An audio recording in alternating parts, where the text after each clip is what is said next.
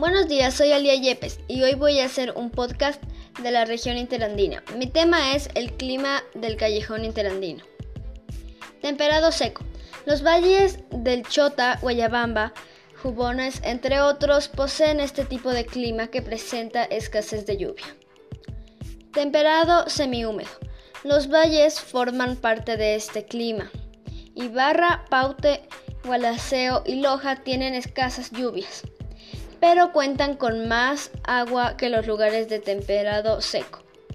Temperado húmedo. La mayoría de las capitales de provincias de la región interandina se ubica en él. Llueve con más frecuencia. Frío húmedo de alta montaña.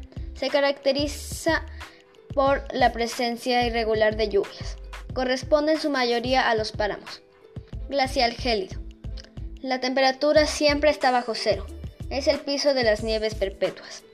Gracias. Este ha sido mi podcast.